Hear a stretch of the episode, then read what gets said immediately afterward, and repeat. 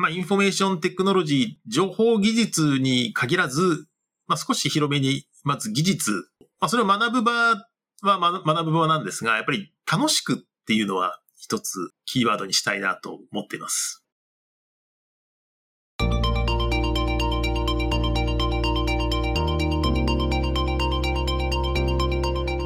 NPO 法人まちづくりエージェントサイドビーチシティのポッドキャスト番組 SB キャストです。この番組は様々なステージで地域活動、コミュニティ活動をされている皆様の活動を紹介。活動のきっかけや思いを伺うポッドキャスト番組です。進行を務めますのは、私、サイドビーチシティにて DX 推進サポートなどの活動を行う高め知恵です。どうぞよろしくお願いいたします。それでは今回のゲストは、えみんなの Python 勉強会という勉強会を主催されていらっしゃいます、辻慎吾さんでいらっしゃいます。辻さんどうぞよろしくお願いいたします。よろしくお願いします。よろしくお願いいたします。それではまず簡単にではございますが、自己紹介からお願いできますでしょうか？はい。辻と申します。よろしくお願いします。えっと、普段は大学の研究所に勤めておりますが、まあ、あの、数理工学とかデータサイエンスとか、まあ、あと、生命科学も結構詳しいんですが、まあ、コンピューターを使ったデータ解析とかが得意なので、それを仕事にしつつ、そういった関連の書籍なんかを執筆したりですね、えー、また今日紹介していただく Python の勉強会なんかも開催しています。じゃあ、よろしくお願いいたします。それではまず、こちらのみんなの Python 勉強会についてということでお話を伺っていきたいと思いますが、まずはこの内容、活動の内容についてお伺いできますでしょうか？はい。みんなの Python 勉強会はですね、えー、っと、2023年の12月で100回目を迎える予定でして、まあ、大体月1回のペースで開催しています。まあ、Python に限らずですね、結構その IT、まあ、技術全般の話題について、ちょっと前まで、えー、3人ぐらいの方に講演いただいてたんですが、まあ、最近は2人ぐらいの方にそれぞれ30分ずつ話してもらって、えー、残りの時間を3人から4人ぐらいですね、LT、いわゆる lightning talk って言って、えー、軽いトークをしてもらうと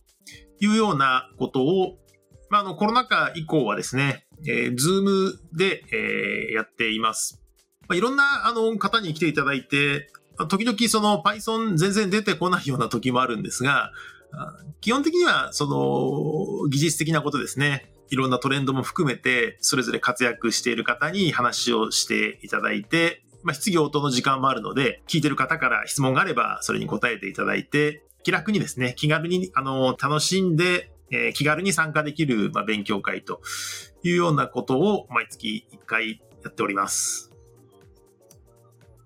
はい。ありがとうございます。月1開催で、今回12月で100回目を迎えるということなんですね。ズームでのイベントでの配信も行っていますし、コロナ禍の前は、え実際に対面でのイベントなんかも行っていたということなんですね。はい。ありがとうございます。そうですね。自分も、あの、オフラインで対面で行っていた時も、ズームの方でも結構お邪魔させていただいてたんですけども、本当にあまり高度になりきらないような内容も多くって、すごく入り込みやすい勉強会だなっていうふうに思っていました。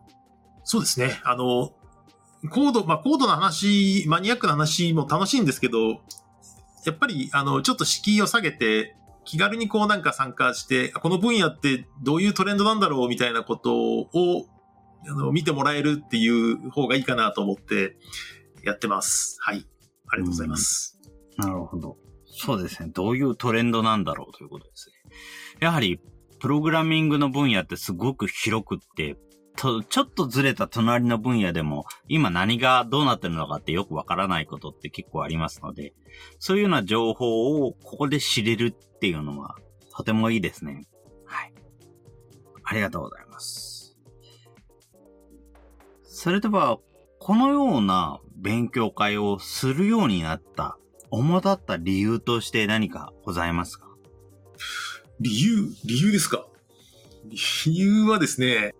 結構もう100回近くやってると歴史も長いんですが、最初のきっかけは、あの、一緒に、このまあみんなの Python 勉強会、まあ、スタート Python クラブっていう名前の、まあ、コミュニティをちょっと作ってるんですが、それを立ち上げるきっかけは、一緒にやってるその阿久津さんっていう方が、私のその最初の著書ですね、Python スタートブックって本があるんですけど、それを読んでいただいて、で、著者をネットで探したら、マークスさんの高校時代の、えー、後輩が、ちょうど私と同じ職場にいてっていうつながりがあって、それで一度、あのー、まあ、飲みにでも行きますかということで、えー、阿久津さんと知り合って、その場で、じゃあなんか勉強会でもやりますかねっていう、あんまりこう、大それた目的意識があって始めたんじゃないんですけど、まあそれで始めたのがもうだから、もう5年ぐらい前ですよね。え5年以上前か。それで、その後、そうですね。あの今は、ズームでやってますが、それ以前は、えー、企業の会議室っていうかですね、結構大きめの会議室を、あの、借りておりまして、えー、まあ、リービングエッジ社っていうですね、クリークリバーっていう会社が上場してる会社があるんですけど、あそこのグループ会社で、え、まあ、そこのあの方にですね、会場を貸していただく幸運に恵まれまして、えー、リアルでやってる時はもう本当にその、まあ、会場を本当だったらお金を払って叱るべきのな、あの結構素敵な会議室だったんですが、あの、まあ、会場、まあ、あの、セミナールームといいますか、そういうとこを貸してもらって、えー、そこでもう何年もやっていてですね、まあ、結構続けてると、まあ、知名度もちょっと上がってきて、常連さんも増えてきて、楽しみにしてくれてる方もいるので、まあ、辞めるに辞められず、ここまで来てしまったという感じですかね。うん。ありがとうございます。そうですね。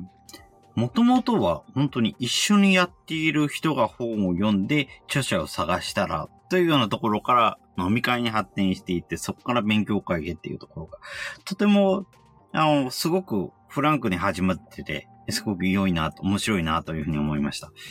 やっぱりそういうような勉強会って、やっぱり何かを勉強したい強い思いがあると思われがちではあるものの、実際そんなこともなくて、こういうふうにちょっとしたきっかけからいきなりプッと始まるっていうような勉強会もあるので、やっぱりそういうのが実際に聞くことができてすごく、あ、こういう風に始まるんだなっていうのを改めて思わされました。はい。ありがとうございます。その他、本当に企業の会議室を借りているっていうような勉強会は、本当に他の勉強会でもすごく多いですけれども、こういうのを続けているとやはり知名度が上がってくるっていうのはとてもありますよね。本当にそうやって大きくなる勉強会が出てきて、成功の事例としていっぱいあるといいなというふうに思います。はい。ちなみに、今は、ズームということで、イベントを行っている状態ではありますが、例えば、今後、企業の会議室に戻るとか、あとは、ズームとうまく使い分けるとか、そういうような今後の方針とかっていうのは何かあったりするんでしょうか？そうですね。あの、やっぱりリアルでやって、リアルの懇親会でこう話すっていうような場が、はやっぱり Zoom ではそう簡単に代替できないので、まあ、やっぱりリアル開催っていうのはすごく、あの、やりたいなと思っています。ただ、一方で、やっぱり、あの、コストがかかる手間がかかるし、あと、その Zoom での開催が長くなるにつれて、結構、あの、地方から参加してくださる方とか、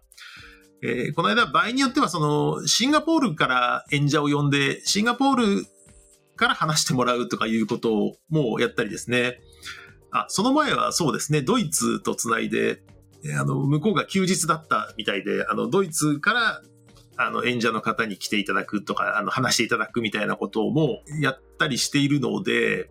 やっぱり Zoom は Zoom の良さがあるなと思っていて、しかも、あの、運営のコストが非常に小さいので、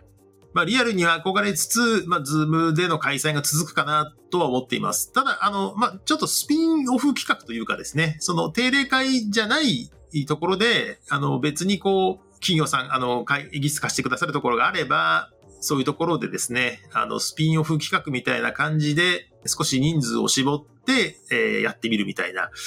そういうのはちょっとやりたいな、とは今思っています。はい。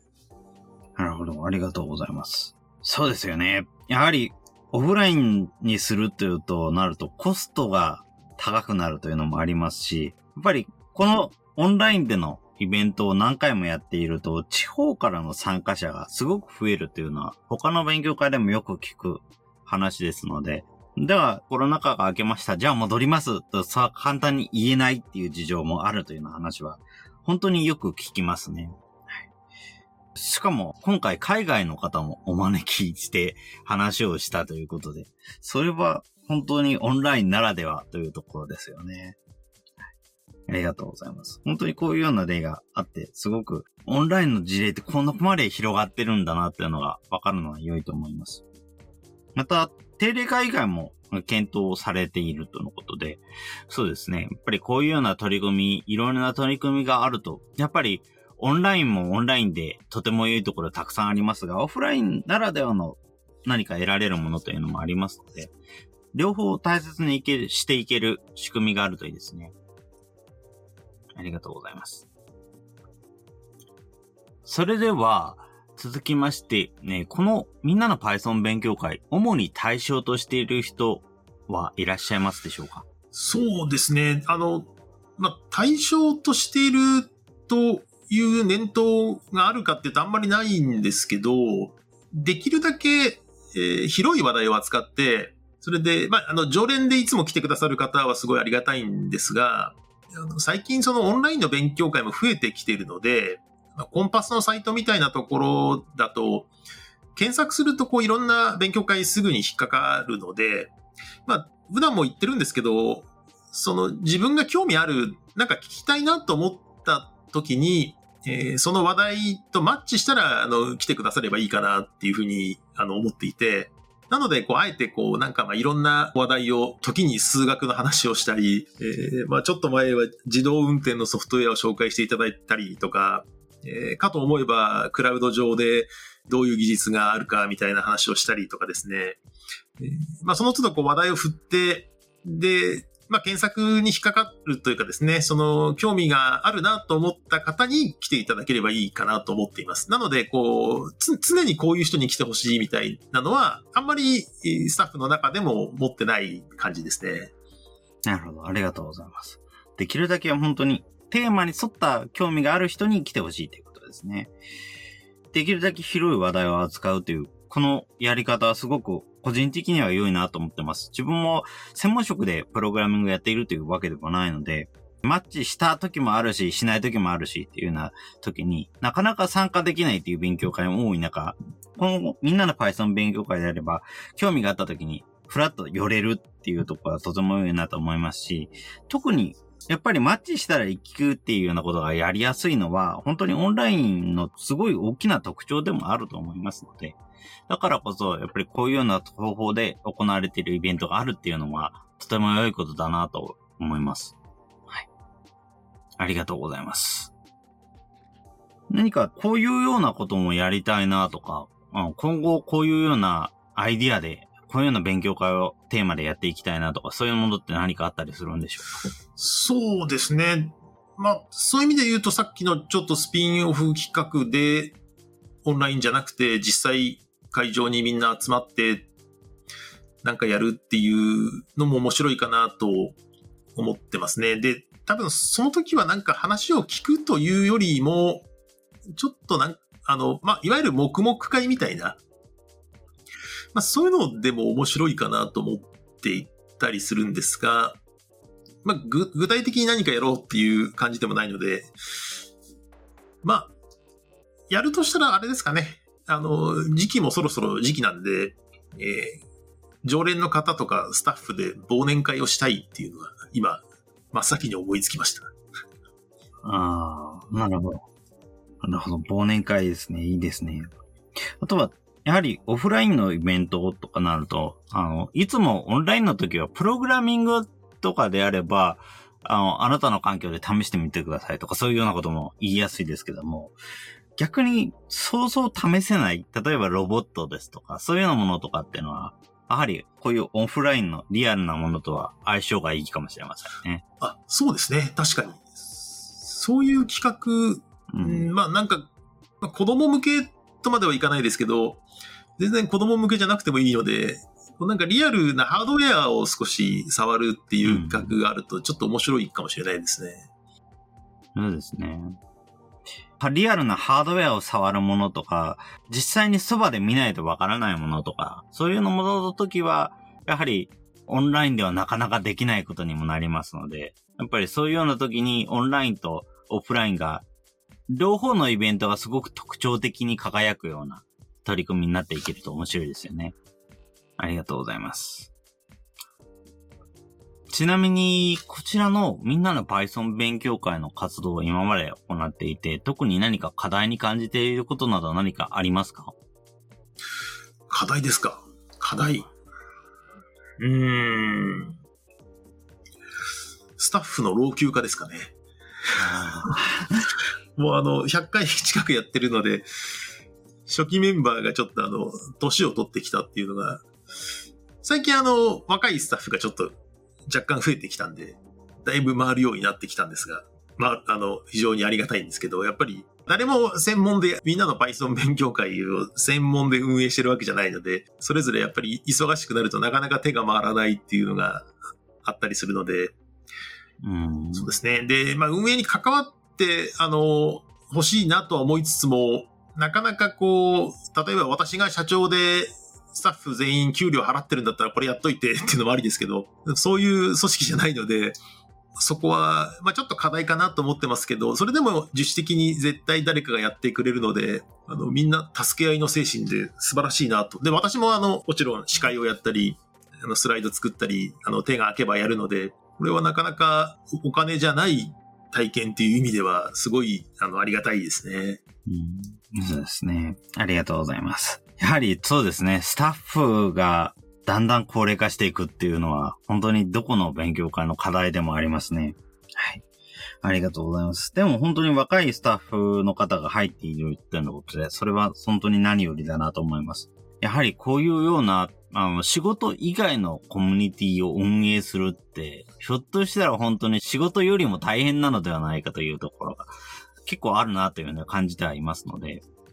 やっぱり仕事だったらはお金で解決できるところをコミュニティではできないので、じゃあ、その代わりにどういうような形で解決していくのかっていうのを考えなければいけないっていう。しかも、あの、人ごとにお金であれば大体どのような人にもある程度の価値として認識されるけれども、お金じゃないからこそみんな一人一人違う。だから、その一人一人に対してどういうふうにえーアピールしていくのかっていうのがすごく難しくなってくるところはあるなと感じますね。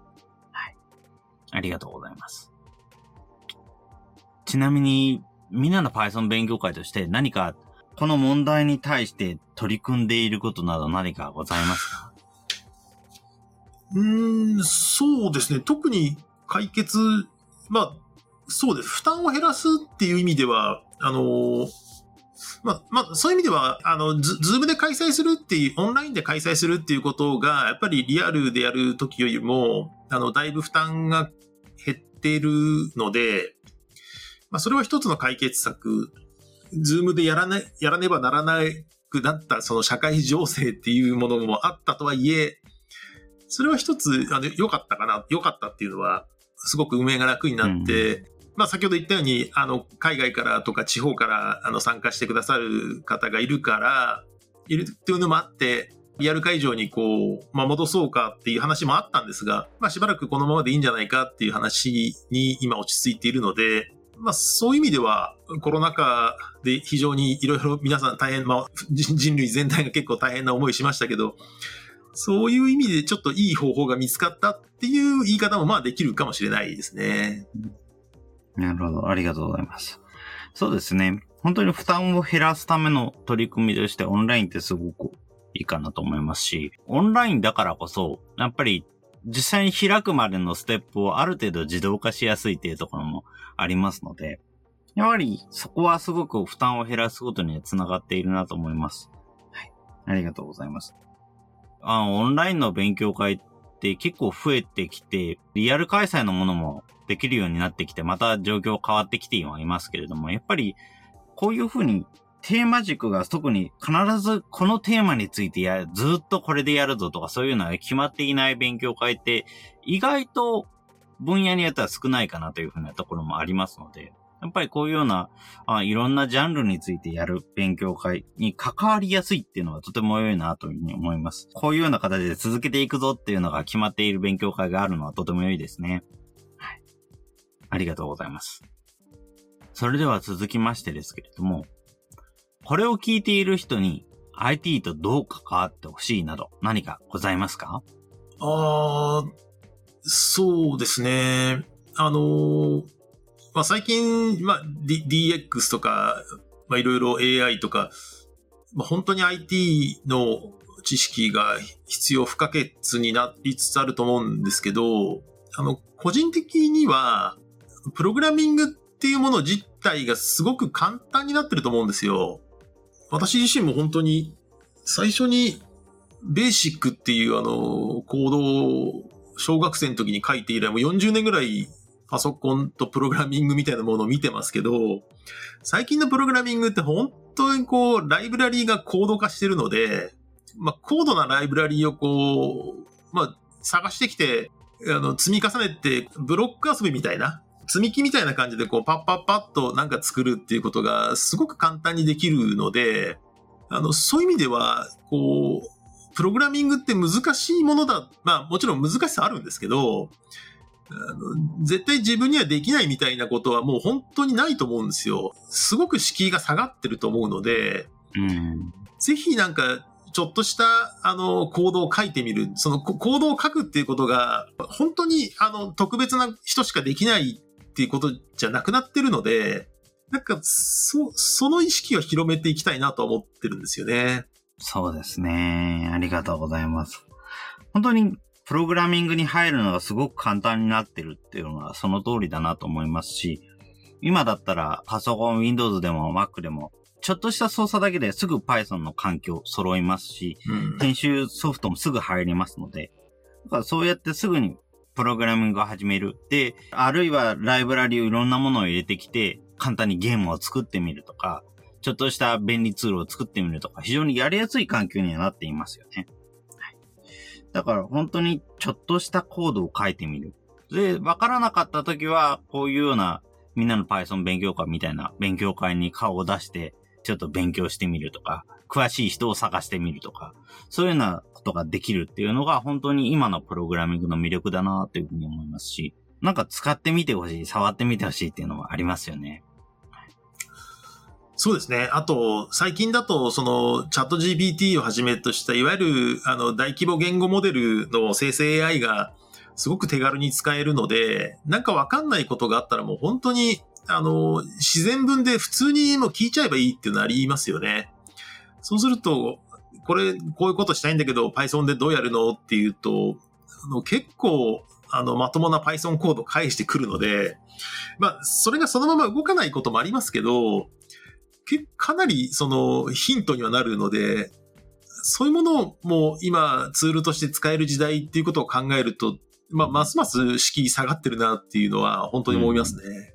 そうですね。基本的なところであれば、よく同じようなプログラムを書いてる人が多い分野であればあるほど、チャット GPT の精度も上がっていきますので、だからそういうようなところであれば、初めてすぐのところでつまずくような問題は、結構チャット GPT に聞けば解決をするとか、いうようなものはすごく多いですし、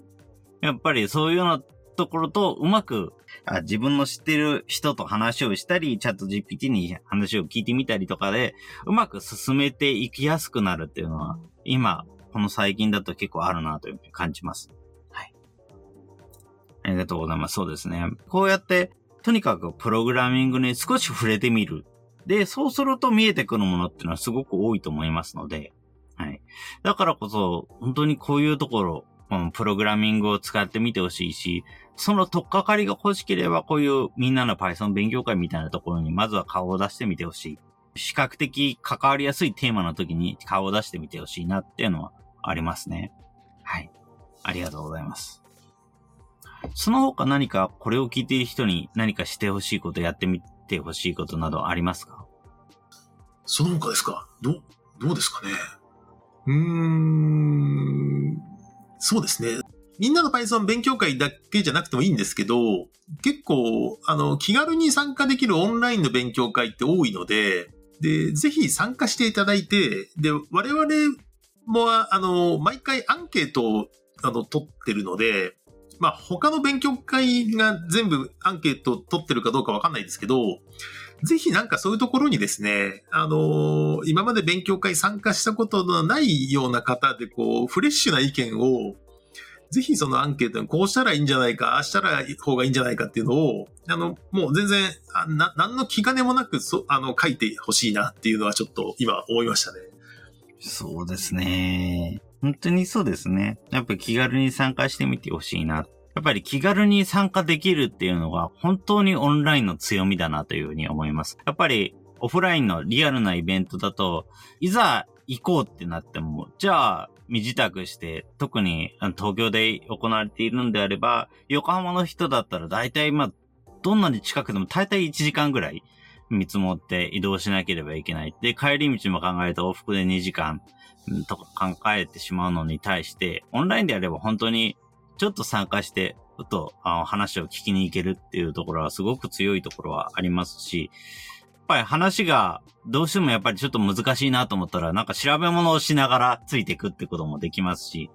ぱりそういうようなところで、今までプログラミングとかそういうのも全然触れてこなかったっていう人も、気軽にまずは参加してみてほしいなっていうふうに思います。もし本当にそれでもちょっと気が引けるなっていうのであればね、もう本当に親しい人を連れて行ってみるっていうのもいいですしね。はい。ありがとうございます。だから本当に参加してみてもらえれば嬉しいですね。ちなみに先ほど、あの、リアルなイベントというような話も伺いましたけれども、それ以外に何かみんなの Python 勉強会として何かやってみたいなっていうことって何かありますか？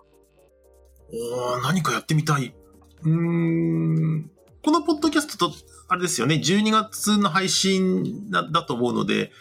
えーはい、もうその頃には終わっちゃってますけど、この10月の終わりに PyCon APAC っていうですね、Python のカンファレンスがあって、そこにあの、我々コミュニティとしてポスターを発表する予定になってまして、そこにポスター出そうかなと思ってるんですが、結構もう長いことやってるので、まあちょっとその活動の内容というか、こんなことやってるっていうのを、まあ少し発信していってもいいのかなとは、ちょっと思ったりしてるんですよね。で、まあ、公式のツイッター？今 X ですかね。スタパイ、スタートパイソンクラブのツイッターとかもあるんですけど、まあ、なかなか、あの、まあ、アカウント、スタッフは何人かで共有していますけど、そう発信するっていうのもな、なかなか手間もかかるので、ちょっと、あの、手が回ってないところありますが、うん、少し発信して、で、似たような活動をされてるコミュニティとちょっと、なんていうんですかね、協協力っていうまではいかないかもしれないですけど、少しそこに、あの、ゆるいつながりみたいなのが、えー、あるといいかなと思ったりしてます。例えば、あの、京都で、あの、勉強会されてる小川さんとかですね、あの、いろ、いろんな方いらっしゃるので、そういう、こう、ちょっとなんか、あの、いろんなコミュニティとゆるくつながっていくみたいなことができると楽しいかもしれないですね。うん、そうですね。確かにそうですね。あの、配信時期のつながりで言うのであれば、12月の16日には、ポッドキャストウィークエンドというイベントもございますけれども、あちらだと、例えば、ポッドキャストをしている人たちが、ゆるく集まる場っていう形になっていますが、そういうのの IT 勉強会バージョンみたいなものがあるといいなというのはありますね。やっぱりここ最近そういうようなあの、IT コミュニティって本当にいろんなところがあるけれども、お互いのつながりって意外と知られてないというか、そもそもないところも多いですけれども、やっぱりでも、オンラインでやってるのであれば、結構お互いに知る機会も増えるはずなので、だからそういうようなところでうまくつながっていってほしいなというのはありますね。はい、本当にこういうようなパイコンの含めたいろんな活動を IT 勉強会のグループで発信をしていくとか、そういうようなツイッターとか X 以外の発信の場で発信をしていくっていうのもすごく楽しみにしています。はい。ありがとうございます。そうですね。それでは、今後、インターネットでみんなの Python 勉強会の活動を知るにはどのようにすればよろしいでしょうか？ありがとうございます。これ、そうですね。今言ったように、ちょっと SNS での発信力は我々強化しなきゃなと思っているんですが、基本的には、あの、勉強会の情報を掲載しているコンパスですね。コンパスのサイトに、えー、ページをがありまして、そこで毎月のあの勉強会の内容、決まり次第、あの、アップロードしますっていうふうにしているので、で、そのスタート Python クラブにコンパスのサイトからですね、ログインして、メンバーになっていただければ、次の勉強会の内容が公開されると、メールが行くようになるので、もしよければそこでメンバーになっていただいて、毎回勉強会の内容がアップロードされたらメールでお知らせするっていう風にしていただけると、あの、な、今回何やるんだな、ちょっと興味あるから行こうかなとか、まあ今回はいいかなとか、いう風にできるので、えー、もしよろしければ、コンパスのサイトでスタート Python クラブを探していただいて、えー、ぜひメンバーになってください。そうですね。ありがとうございます。その他、先ほどの X のアカウントとかもですね、入りますかね。はい。ありがとうございます。コンパスでメンバーになって情報を知るっていう気軽にできることだと思いますので、まずは見てみていただければいいなというふうに思いますね。はい。ありがとうございます。それでは、最後の方にはなってまいりますけれども、えー、みんなの Python 勉強会の活動のキーワードなど何かございますでしょうか？キーワードキーワード、そうですね。キーワード、技術ですね。まあ、IT、まあ、 information technology、情報技術に限らず、まあ、少し広めに、まず技術、まあ、それを学ぶ場は学ぶ場なんですが、やっぱり楽しくっていうのは一つキーワードにしたいなと思っています。あ、それからもう一つ、最近その LT で発信する場を皆さんに提供できるといいかなと思っていて、LT 枠をですね、今まで懇親会でやってたんですが、その本編、ズームの本編に入れるようにしたので、まあ、より多くの方に聞いていただけるといいかなと思って、まあ、そうすると結構その LT やりに来てくれる方、あの、最近増えてすごく、あの、嬉しいんですけど、そういう意味で、だからまあ、キーワード LT、うん、LT がキーワードになるのか、発信、気軽な発信って感じですかね。気軽な発信。なるほど。はい。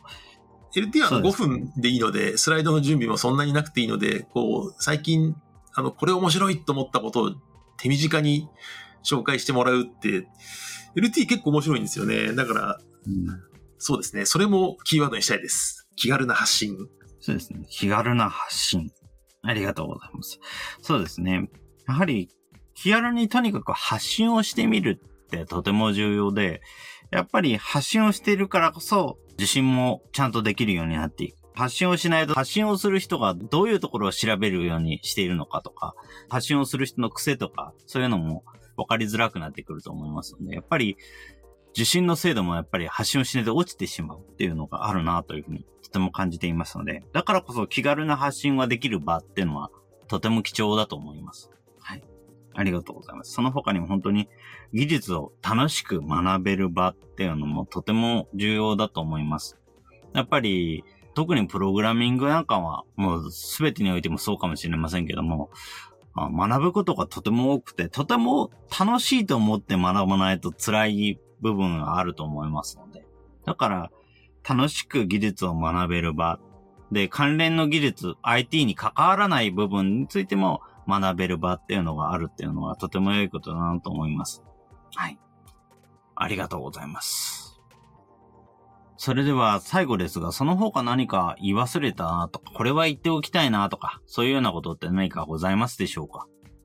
そうですね。いや、あの、本当に貴重な機会をいただいて、なんかいろいろ言いたいことが全部言えた気がするので、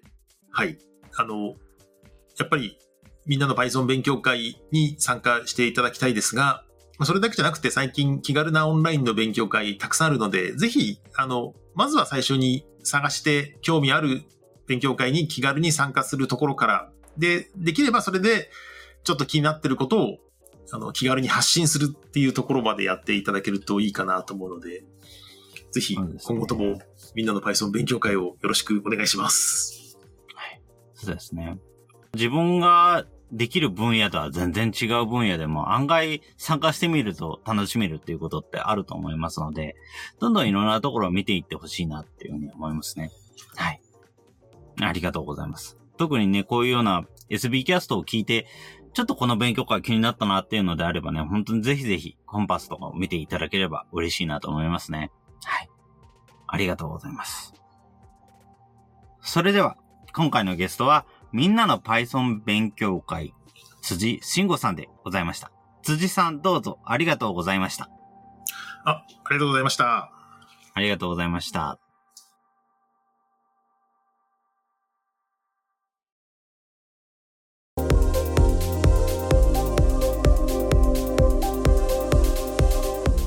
今回は、プログラミング言語 Python の様々な使い方、活用事例、テクニックなど Python に関する様々な出来事を勉強会として配信するみんなの Python 勉強会の辻千子さんに活動の内容や思いを伺いました。みんなの Python 勉強会は月1回のペースで開催している IT 勉強会。2023年12月で100回を迎えます。